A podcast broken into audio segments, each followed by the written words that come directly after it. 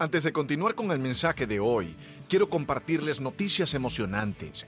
Tengo un nuevo libro y se lanzará el 13 de febrero. El libro se llama Do the New You, donde los ayudo a adquirir seis pensamientos para convertirse en quien Dios los creó para ser. Estas son las creencias que me predico y no puedo esperar para compartirlas con ustedes. Cristo está en mí, soy suficiente. No me atasco si no me detengo. Con Dios siempre hay un camino y por fe lo encontraré. No compartiré todos los puntos aquí, pero debes preordenar el libro ahora. Vayan a dothenewyou.com después del mensaje. Ve, ve, ahora o después. O ambos visiten dothenewyou.com y vean cómo conseguir el libro. Significaría mucho para mí. Y díganle a alguien más. También del 20 al 29 de febrero. Yo, Elevation Worship, Holy Elevation Nights. Consulten el sitio elevationnights.com para ver si estamos cerca. Bien, bien. Ahora, vayamos a la palabra de Dios. Los amo. Dios los bendiga. Vamos, alábenlo en cada valle y en cada montaña.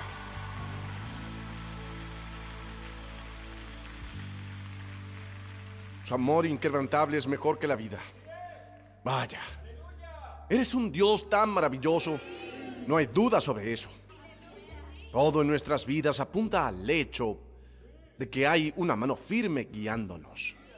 Y ahora, Señor, te aplaudimos para celebrar tu mano que nunca abandonó nuestras vidas. En el nombre de Jesús. Amén. ¿Saben lo que deben hacer? Den esos 5 a 18 personas y digan, fue la mano de Dios. Alabado sea el Señor. Sí. Sí. Sí. Sí. ¿Hicieron los 18 o los redondearon? Holgazanes. Todos en línea también. Den, den esos cinco en el chat. Choquen los puños en el chat. Para saber que también están aquí nuestra familia virtual. El día de hoy tengo una palabra para nuestro aniversario. Le dije al Señor, oigan, intenté decirle a Dios hace unos meses que quería traer a un invitado a hablar en el aniversario. Dije que este es, es un gran domingo para disfrutar todo lo que has hecho, Señor, las obras de tus manos. Iba a traer un orador invitado, tenía una lista de invitados, ¿saben? Casi todos vendrían a predicar porque son la iglesia más increíble del mundo. No, no lo digo para alardear, es un hecho. Ustedes son los mejores. ¿Verdad? No digo los mejores en el escenario, digo la mejor gente, los mejores voluntarios, los mejores guerreros de oración, la gente más generosa e increíble del mundo están a su alrededor. Y yo, yo preparaba mi lista de oradores invitados. Y luego vi algo y sentí en las escrituras que debía predicar en este día y tuve un conflicto. Sí, tuve un conflicto.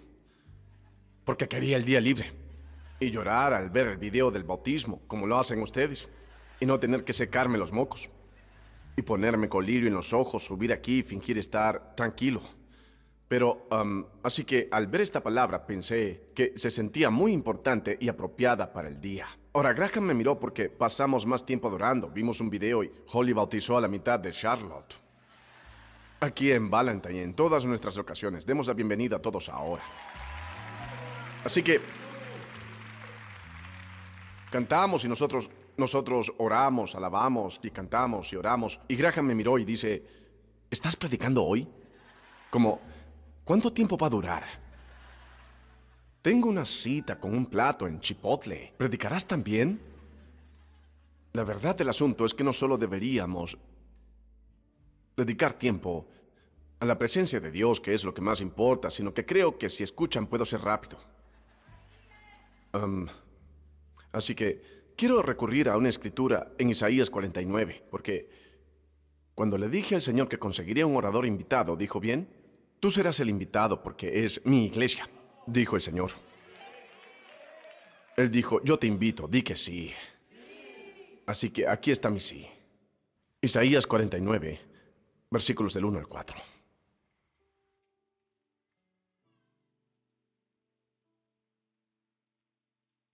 La palabra del Señor, escúchenme, costas lejanas. Oigan esto, naciones distantes.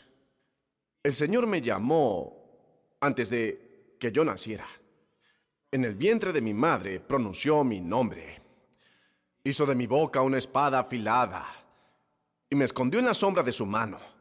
Me convirtió en una flecha pulida y me escondió en su aljaba. Me dijo Israel, tú eres eh, mi siervo, en ti seré glorificado. Y respondí, en vano he trabajado, he gastado mis fuerzas sin provecho alguno. ¿Quién no se ha sentido así? Vamos, ¿quién no se ha sentido así algunos días? El siervo del Señor se siente despreciado y no visto, y dice, en vano he trabajado, he gastado mis fuerzas sin provecho alguno. Sigan leyendo. Pero, y esa es la palabra a la que el diablo no quiere que lleguen en este texto. Y respondí, en vano he trabajado, he gastado mis fuerzas sin provecho alguno. Pero, todos digan, pero... Sí, es una palabra importante para este mensaje de hoy. Así que quiero que le enfaticen solo cuatro letras. Pero díganlo con todo lo que tengan. Digan, pero mi justicia está en manos del Señor. Mi recompensa está con mi Dios. La palabra del Señor, ¿la reciben? La palabra del Señor para nuestro aniversario 18 es esta. Oculto, pero no cancelado. Oculto, pero no cancelado. Te doy gracias por tu favor, Dios, mientras predico este mensaje. Te agradezco por la profundización de estos principios que me ministraste. Te agradezco por cada persona preciosa que trajiste a esta habitación. Y te doy gracias porque lo vas a hacer como siempre lo haces, de una manera que nunca lo has hecho. Y te daremos gloria. En el nombre de Jesús, te alabamos de antemano. Aleluya. Así es. Amén. Amén. Pueden sentarse. Oculto, pero no cancelado. Ahora, comenzaré personalmente. Hace algunos años pasaba por una de esas épocas del valle, de la vida y del ministerio por la que todos pasamos, y sentía pena por mí mismo, incluso con tantas cosas por las que agradecer en este ministerio me encontré evitando demasiado lo que sé que Dios me había asignado a hacer. Sé que voy rápido porque, ¿saben? Graham tiene que irse. Él es el mejor. Pero, solo para empezar por cuestión de tiempo, desde un lugar personal, estaba evitando cosas que le había pedido a Dios que me diera. Y comencé a cancelar cosas que eran prioridad en mi vida. Hablaba de esto con un amigo que es muy sabio y tiene más experiencia que yo. Y le dije a mi amigo, no puedo creer que después de todo lo que Dios ha hecho por mí no encuentro mi motivación. Y reconozco y agradezco y lo alabo por lo que ha hecho, pero supongo que me volví holgazán. Mi amigo se rió. Mi amigo dijo, cualquiera que te conozca desde hace cinco minutos sabe que para nada eres holgazán. Eres de las personas más trabajadoras que he conocido en cualquier profesión. No es que seas holgazán, es que tienes miedo. ¿Saben cómo alguien puede decir algo y de repente es como si se convirtiera en Yoda? Y dicen, cuéntame más, no soy holgazán, tengo miedo, sí, tienes miedo. Tienes miedo. Ahora, no estás motivado porque tienes miedo. Y tienes miedo porque has acumulado algunos fracasos y decepciones. Y ahora, no estás haciendo lo que te llamaron a hacer. No porque seas holgazán, malo, malvado, perverso, odioso o traidor. No eres holgazán, tienes miedo. No te presentas porque no quieres quedarte corto.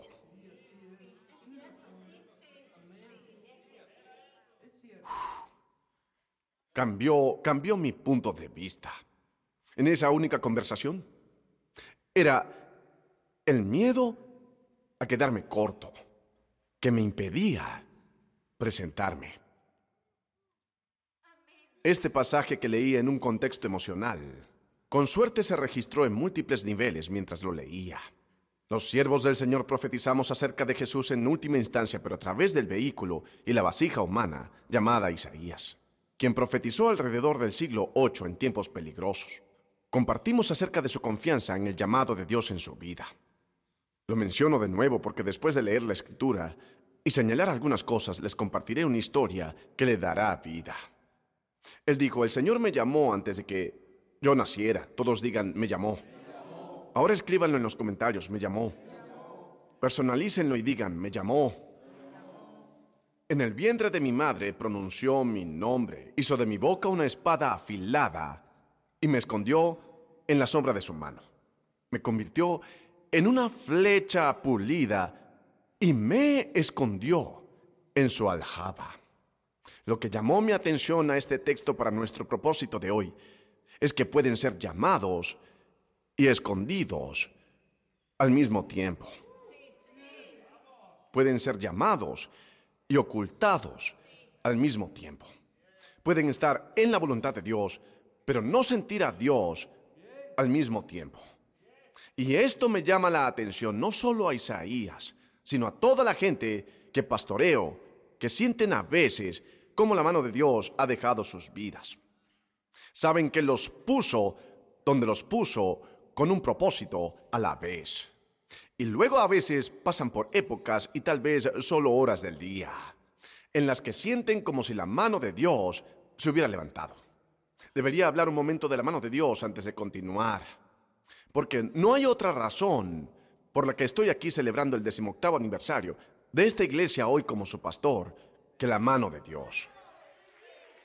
El hecho de estar aquí y decir, estoy casado, no soy adicto a sustancias, solo a la Coca-Cola de dieta. Déjenme en paz al respecto. Aspartame o anfetaminas, tú decides. Beberé la Coca-Cola de dieta y me quedaré casado. Es por la mano de Dios que estoy aquí, no por mi habilidad. Es por la mano de Dios que estoy aquí. No por mi estatus, es por la mano de Dios que estoy aquí.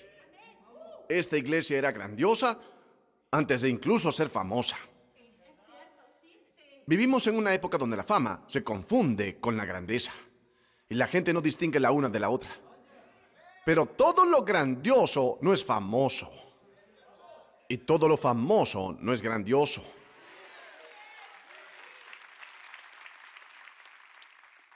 Escondido, dijo Isaías, oculto. Y es asombroso porque si pueden participar en esto conmigo será hermoso cuando personalmente aparezca. Él dice que mi recompensa está en las manos de Dios. Es la mano de Dios que decide cuando soy ascendido. Es la mano de Dios la que decide cuando la gente entra en mi vida, cuando la gente sale de mi vida. Dios está decidiendo y Dios está descifrando y Dios está discerniendo y Dios está desarrollando con su mano. No es más que la mano de Dios, díganlo. No es más, sino la mano de Dios. Vean al de al lado y digan, sé que soy bonito, sé que soy lindo, sé que soy guapo, sé que soy carismático, pero nada de eso es lo que me trajo aquí. No fue nada, sino la mano de Dios. Sí, mis padres me ayudaron, pero fue su mano sobre ellos lo que me ayudó a seguir. No es más que la mano de Dios. No fue nada, sino la mano de Dios que nos ayudó a superar el COVID como iglesia.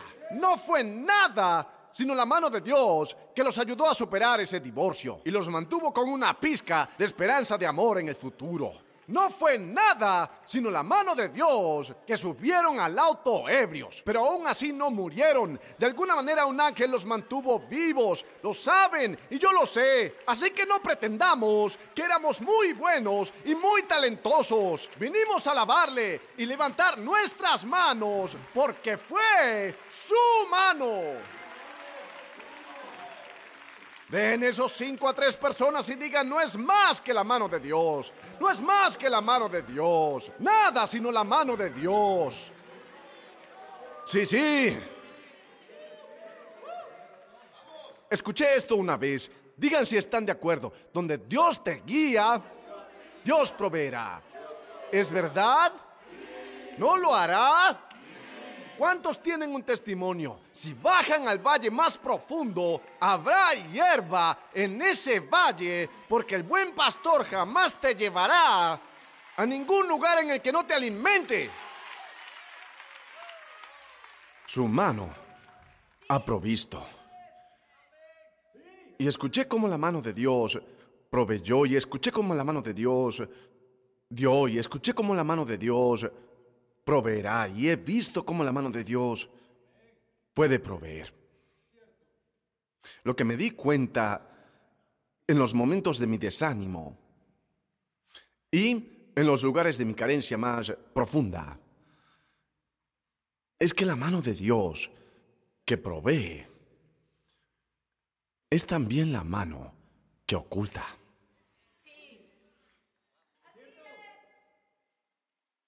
Isaías dijo, sentí que todo fue en vano. Los discípulos que seguían a Jesús lo vieron bajar a la tierra. Y los dos, en el camino a Emaús, en el Evangelio de Lucas, creo que en el capítulo 24, dijeron, esperábamos que él fuera el elegido, pero lo enterraron. Todo fue en vano, no sirvió dejar los barcos y redes y seguirlo, todo fue en vano. Dar un paso de fe, todo fue en vano. Amar a esa persona que usó mi amor para aprovecharse, para lastimarme, todo fue en vano. Me hizo sentir menos que un bebé llorón malcriado. Cuando Isaías dijo, sé que Dios me hizo. Sé que Él me sostiene. Y sé que estoy en su mano. Ven el hermoso versículo 2. Luché con el llanto mientras preparaba el mensaje porque quería guardar la emoción de nuestro momento juntos para que lo sintiéramos juntos. Él dijo que Dios me tomó en su mano y me escondió. ¿No es la parte que nunca les cuentan de la mano de Dios? Que a veces el regalo más grande que les da está en lo oculto. Y así, mientras estamos aquí hoy en nuestro decimoctavo aniversario, agradeciendo a Dios por todas las formas en que, oh Dios eterno, tu misericordia ni una sombra de duda tendrá. Tu compasión y bondad nunca fallan, y por los siglos el mismo serás. Nada me falta, pues todo provees. Pues todo provees. Y luego, esa misma mano que provee, a veces se oculta. Quiero hablarles hoy a todos que se encuentran en una etapa de vida en la que sienten que Dios está oculto, que están ocultos. Y la razón por la que pasan, por lo que están pasando, aún no ha sido revelada. Síganme a las palabras de Isaías, quien dijo, el Señor me llamó antes de que yo naciera, e hizo de mi boca una espada afilada, y me escondió en la sombra de su mano. Me convirtió en una flecha pulida, y me escondió en su aljaba. ¿Recuerdan la primera vez que escucharon la frase los cancelaron? Recuerdo muy bien que alguien dijo que um, una gran celebridad fue cancelada. Y dije, ¿sacaron su programa del aire? Dijeron, no, no significa eso. Eso era en los ochentas, cuando solía haber comedias. Esto no es tres por tres, significa que fueron cancelados, hicieron algo mal y fueron cancelados. Dije, ¿murieron? No, los cancelaron. Dije, ¿los despidieron? No, los cancelaron. Dije, explícame lo que significa. Y lo que me mostraron fueron comentarios que la gente hacía sobre esta persona, que no estaban de acuerdo con lo que hizo y llamaron eso cancelado. Bien, estos comentarios no venían del director ejecutivo de la empresa, venían de gente que no conocían a la persona y dijeron que los cancelaron. Y una pequeña frase llegó a mí, quiero ver si hoy puedo lograr que llegue a ustedes. La gente no puede cancelar lo que Dios creó. Escríbanlo en la sección de comentarios. Hagamos algo bueno con la sección de comentarios. Repitan conmigo. La gente no puede cancelar lo que Dios creó. O si prefieren el lenguaje de Isaías, el hombre no puede cancelar lo que Dios ha llamado. Ahora griten, me llamó. Me llamaron antes de llegar aquí. Me llamaron antes de que lo arruinara. Me llamaron antes de pasar por esta enfermedad. Me llamaron antes de pasar por estas aguas. Me llamaron antes de llegar a este desafío. Así que si soy llamado por Dios, ¿cómo puedo ser cancelado por el hombre? Entiendo que podemos perder la reputación y necesitamos tener carácter. Entiendo que podemos cometer errores y tener que sufrir las consecuencias. Entiendo que quienes están en el ojo público deben rendir cuentas. Pero no me refiero a los que están a la vista del público. Me refiero a aquellos que se sienten ocultos en esta época de su vida. Y sienten que ni siquiera a alguien le importa que estén aquí. Porque están aquí, pero están ocultos. Les daré un ejemplo. Ahora mismo hay frecuencias que pasan por el aire haciendo que mi voz llegue a su corazón, ojalá a su corazón, pero primero tiene que pasar por sus oídos y para que el ruido que sale de mi boca y estoy gritando muy alto, así que déjeme modularlo hacia abajo para que el sonido les llegue. Donde estoy debe haber vibraciones, pero las vibraciones no son visibles. Y sin embargo, todos creemos en las vibraciones porque sabemos que las palabras que hablo van por el aire y tal vez a sus corazones o entran por un oído y salen por el otro. Pero algo que está vibrando está creando algo que no es visible. Y es prueba del hecho que si Dios habla una palabra sobre sus vidas, es posible que no la vean. Pero no significa que no esté aquí ahora mismo. Vine a dar una fiesta de aniversario. Por cada palabra que Dios habló sobre tu vida. Desde el útero la pronunció. Antes de que tú fueras tú la pronunció. Antes de que obtuvieras tu número de seguro social, la pronunció. Antes de que arruinaras la última relación, la pronunció. Y si la pronunció, y si lo creó, y si Él lo hizo, no pueden estropearlo. No tanto. Bien, bien, bien. Siéntense. Les enseñaré una historia de la escuela dominical. Dejaron esta historia fuera de sus libros, del boceto del libro de la escuela dominical. Y es muy posible que sea la historia más inapropiada que podría compartir. En una ocasión tan gloriosa y hermosa como es el aniversario decimoctavo de la iglesia. Involucra una daga involucra una puñalada, involucra a un rey llamado Eglón y un guerrero llamado Aod. Seré rápido, seré rápido, pero debo mostrarles esto. Dios tiene armas secretas.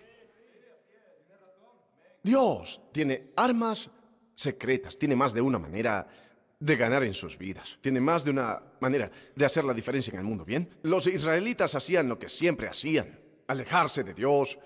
Se estaban alejando del que los rescató, apartándose del que los redimió. Retomemos el texto de jueces capítulo 3, el texto bíblico más inapropiado de aniversario. Pero hoy solo soy un orador invitado, así que, qué sé yo. El Señor me llevó de nuevo a jueces 3, versículo 12. Una vez más los israelitas hicieron lo malo ante los ojos del Señor, entonces por causa del mal que hicieron, el Señor les dio poder sobre ellos a Eglón, rey de Moab. Ahora, quiero que entiendan que el enemigo no tiene más poder sobre ustedes, sino el que le dan por su desobediencia a Dios. Recuérdenlo siempre, están en la mano de Dios. Digan, estoy en la mano de Dios. Me afiló en la sombra, me pulió en el lugar secreto, preparándome para un momento como este. Bien, la Biblia dice en el versículo 13 que Dios quería actuar en nombre de su pueblo, por lo que este rey Eglón fue demasiado lejos. Luego de aliarse con los amonitas y los amanecitas, Eglón fue y atacó a Israel. Y se apoderó de la ciudad de las palmeras. Están bajo ataque y también ustedes pueden estar bajo ataque ahora en sus vidas. Creo que lo más importante que determina si están bajo ataque del enemigo es si están vivos. Si la respuesta es sí, están bajo ataque. De alguna manera, puede ser un ataque de largo alcance o puede ser algo que suceda de inmediato. Vean qué ocurre en el verso 14. Los israelitas estuvieron sometidos a Eglón, rey de Moab, durante 18 años.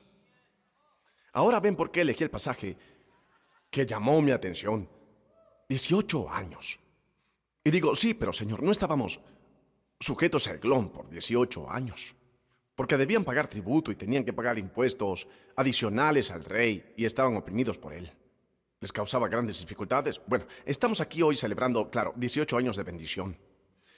Pero veamos, antes de terminar esta celebración, si hay un paralelo para estos 18 años de opresión que sufrió Israel y la victoria que Dios les dio y los 18 años de victoria que Él nos dio. Vean el versículo 15. Los israelitas volvieron a clamar al Señor y el Señor levantó un libertador, Ahod, hijo de Gerá, de la tribu de Benjamín, quien era zurdo. Ahora tenemos una situación completamente confusa, donde Dios le da a su pueblo un regalo que no tiene sentido. La tribu de Benjamín, como Larry Bray les diría, se conoce literalmente como la tribu de los diestros. Porque, les digo, el nombre de Benjamín significa literalmente hijo de mi mano derecha. Es lo que significa. Así que cuando Dios quiso liberar a su pueblo, les envió un guerrero zurdo de una tribu diestra. Esto no tiene ningún sentido. Repitan conmigo, esto no tiene ningún sentido. ¿Cuántos se han sentido así por una situación en sus vidas en este momento? Ahora, esto no tiene ningún sentido. ¿Por qué Dios afilaría una flecha, puliría una flecha y luego la escondería en una aljaba? ¿Se dieron cuenta de que Isaías 49, versículo 2 dice, Dios me escondió en su aljaba? ¿Sabían que Dios tiene una aljaba? La aljaba es la bolsa donde el arquero guarda sus flechas para poder llevarlas al lugar para que cuando llegue el momento pueda lanzar la flecha. Pero hasta que la flecha esté lista para ser lanzada, se guarda la flecha en la aljaba. Y si juzgan su potencial por la aljaba, pensarán, nunca llegaré a ninguna parte. Si juzgan, vean esto, el potencial de tu hijo por lo que le sucede en la adolescencia, se prepararán para darles dinero para un ministerio de mendigos que llevará su nombre. Pero, ¿qué tal si no es un destino donde ahora se encuentran? ¿Qué sucede si han maldecido algo en sus vidas? Y lo que llaman maldición, Dios lo llama aljaba. Así que vine con un desafío a la iglesia. Déjenme sonreírles mientras lo digo. No maldigan sus aljabas. Ahí es donde Dios guarda sus armas más valiosas, sus armas secretas, sus armas especiales, sus armas afiladas, sus armas listas, sus armas capaces, sus armas que nadie verá llegar. Ahora, la Biblia parece algo brillante porque entiendo que son las cosas vergonzosas las que Dios usa para avergonzar a los fuertes, que es la necedad de la cruz lo que Dios usó para salvar al mundo. Cuando se dispuso a redimirnos de nuestro pecado, encontró un vientre virgen. ¿Por qué? Esto no tiene ningún sentido. Cuando se preparó para derrotar a un gigante filisteo, eligió a un joven pastor que estaba escondido en un campo porque esto no tiene ningún sentido. Cuando se preparó para usar a alguien para liberar a los israelitas de Egipto, eligió a un asesino que estaba prófugo. ¿Por qué? Porque esto no tiene ningún sentido. Y cuando esto no tiene ningún sentido, ahí es donde Dios puede obtener la mayor gloria. Así que dijo, tengo que conseguir un Jesús guerrero zurdo. Jesús. ¿Sienten esto como yo lo estoy sintiendo? Porque alguien aquí se ha sentido zurdo toda su vida. En una tribu de diestros y nunca han encajado realmente. y nunca han sido realmente lo que pensaban que debían ser. Y nunca han tenido realmente lo que sentían que se suponía que debían tener y lo que otros hacen fácil ustedes luchan. Porque son guerreros zurdos, de una tribu diestra. Y Dios ve a través de 50.000 soldados benjamitas. Tenían unos 47.000 espadachines y solo 700 zurdos. Y Dios dijo, necesito un zurdo para esto. Dios busca zurdos. Y están por descubrir por qué. Si quieren escuchar el resto del mensaje, hagan un poco de ruido del Espíritu Santo en esta iglesia de 18 años. Iglesia de 18 años. ¿Y saben qué sucede cuando cumplen 18? Podrán ir a la guerra cuando cumplas 18. Creo que Dios está a punto de levantar un guerrero mientras predico esta palabra. Así que de hecho, ¿qué es eso en sus manos? ¿Qué es eso en sus manos? ¿Qué es eso en sus manos? Parecen un arma. Sí. Isaías dijo que me tenía en las sombras, pero no me estaba castigando me estaba puliendo. No soy castigado. Estoy siendo pulido. Es su mano trabajando en mí. Es su mano lijándome. Esa es su mano ocultándome para el momento adecuado. Y cuando llegue el momento adecuado, seré el indicado en el momento adecuado. Porque Él me escondió en su aljaba. Sí, no es una maldición. Es una aljaba. La soledad. A veces es porque se sienten zurdos. Uno de mis mejores amigos dijo que tres palabras, no son palabras, son frases, pero dijo tres palabras, pero debió decir tres frases que describen cómo se ha sentido toda su vida. Excluido, ignorado y menoscabado. Ahora entienden esta iglesia por el contexto histórico de que si era zurdo en una tribu diestra no podía servir en el ejército, excepto en una posición especial.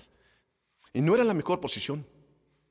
Así que imaginen todas las veces que Aod fue ignorado, excluido y menoscabado. Los israelitas volvieron a clamar al Señor. Y el Señor levantó, versículo 15 por favor, y el Señor levantó un libertador de un lugar donde no buscaban. Él les dio lo que pasaron por alto. Les dio a alguien que había quedado fuera. Les dio lo que ellos consideraban mucho menos. Y consideramos a Cristo según la carne. Extrañamos su gloria porque Dios siempre envolverá su favor en la carne. Y cuando buscamos que Dios haga algo solo desde la mano derecha, considerando una bendición, nos perdemos lo que está a la izquierda. Lo que trato de decir es que Dios intenta darles cosas pero ven la mano equivocada.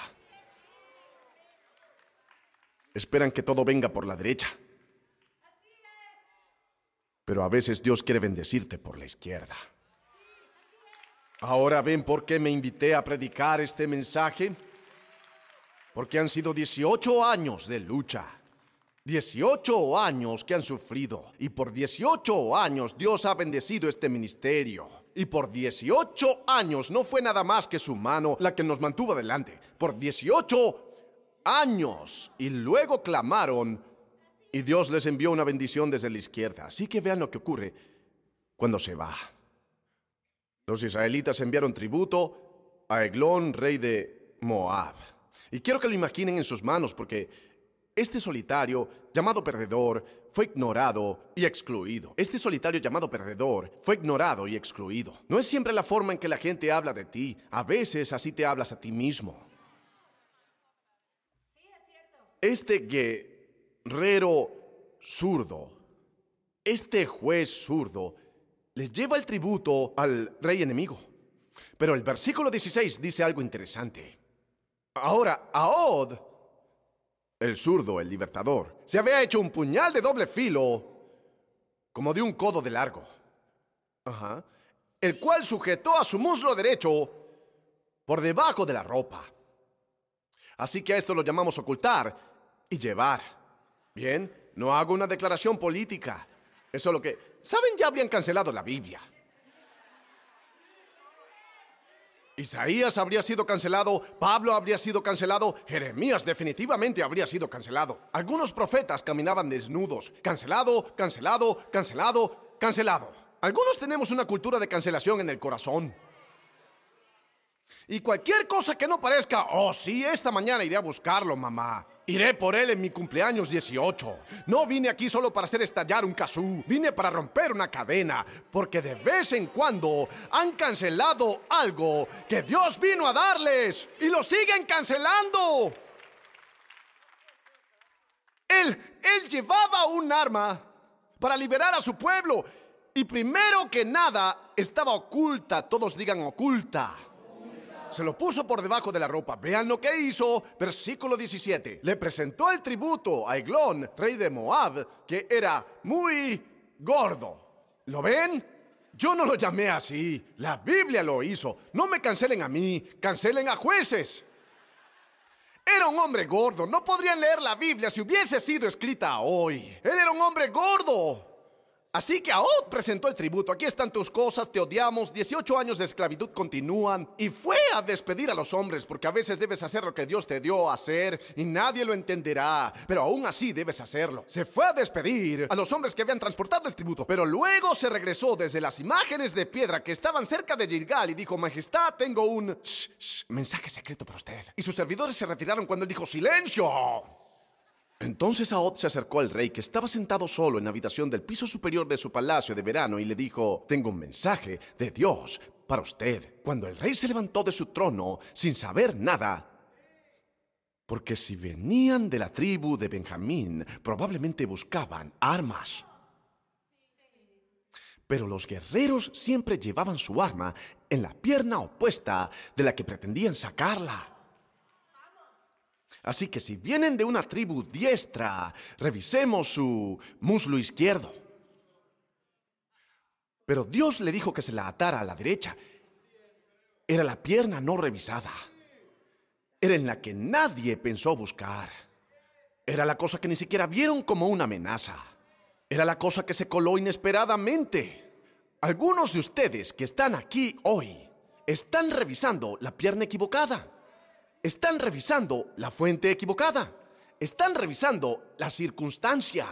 Pero Dios, cuando se disponga a liberar a su pueblo de 18 años de cautiverio, Él usa a alguien que pueda ocultar, todos digan ocultar, el arma en su pierna derecha. ¿Por qué en su pierna derecha?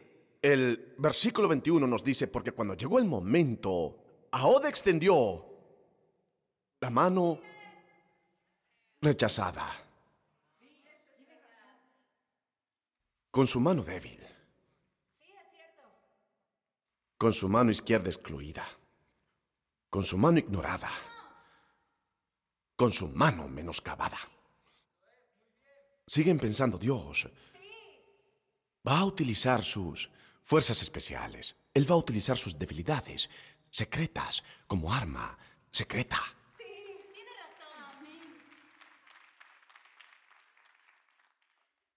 Y el viejo y gordo Eglón nunca lo vio venir. Oh, Eglón no revisó esa pierna derecha, ¿verdad? Y el versículo 21 dice que tomó esa espada que él mismo hizo. En el muslo derecho y ¡pum! se lo clavó en el gran vientre del gran rey hipopótamo. Salió, tocó una trompeta, mató a diez mil moabitas y la tierra descansó por ochenta años. ¿Por qué? ¿Por qué Dios les dio la victoria? ¿Cómo? ¿Cómo les dio Dios la victoria? ¿Era de algo escondido? No solo estaba oculto, estaba cruzado. Vino del otro lado, que era el lado derecho. No lo entienden. Son los indicados para esto.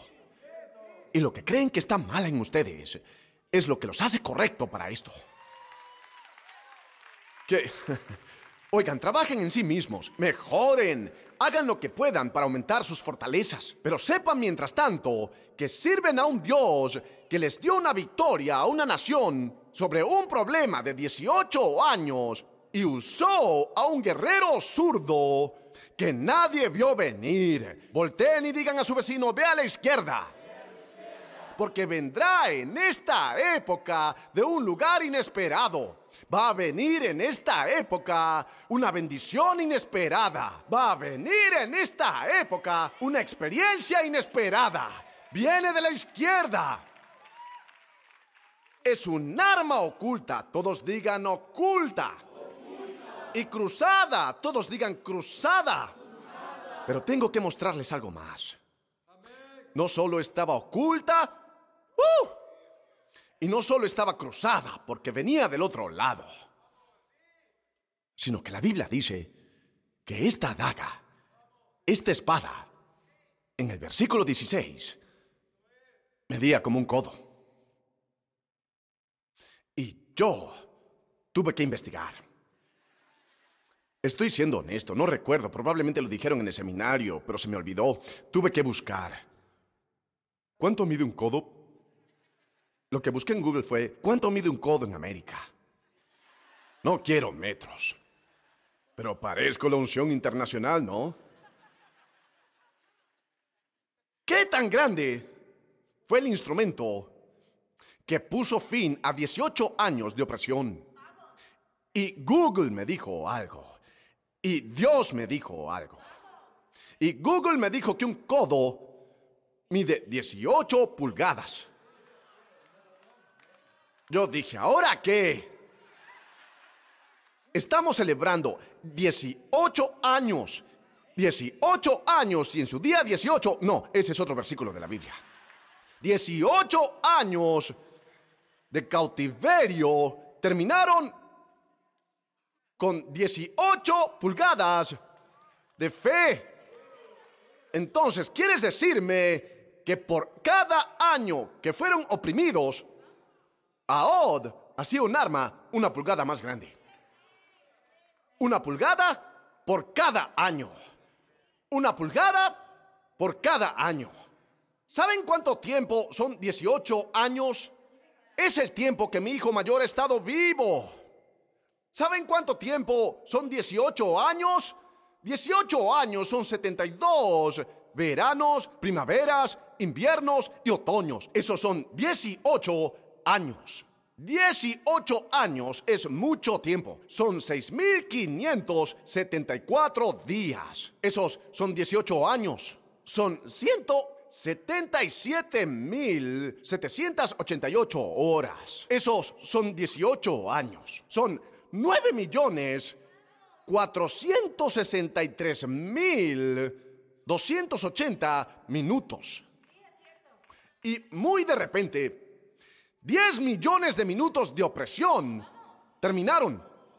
18 años de opresión terminaron por 18 pulgadas en la mano izquierda, no en la mano derecha.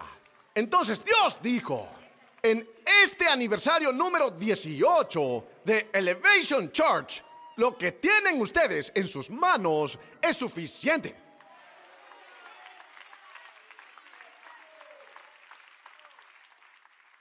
Dieciocho años es bastante. Dieciocho pulgadas es corto. Pero ¿no es esto lo que Dios hace siempre? Usar las cosas pequeñas para acabar con lo grande. ¿No es esto lo que Él siempre hace? Tomando el misterio del Evangelio para desconcertar al erudito y la sabiduría de esta época para confundirlo, para ser reducido a la nada. Vine a recordarle a esta iglesia que Dios me llamó a pastorear este año. Esta es una iglesia que cree en los milagros de 18 pulgadas. Aleluya Jesús. 18 pulgadas. Es todo lo que hizo falta para que 18 años llegaran a su fin. 18 pulgadas. Ellos dicen, dicen que el viaje más grandioso y el viaje más largo en la experiencia humana es 18 pulgadas. Desde la cabeza hasta el corazón. Son números aproximados. Pero la verdad es muy relevante, porque algunos están a 18 pulgadas alejados de la fe. Isaías dijo, sé que me llamó en mi cabeza. Sé que Él me eligió antes de que yo naciera. Pero a veces mi corazón se desanima. Y me digo a mí mismo, gasté mis fuerzas en vano. Fue todo para nada. ¿Alguna vez se han sentido así? Me siento así hablando a veces con ustedes. Pero tengo que recordar, deben recordar que 18 pulgadas lleva tiempo. Y algunas de las cosas que creen en su cabeza aún no llegan a su corazón. Y cuando lo hacen, cuando realmente creen que no soy menos que eso, soy zurdo.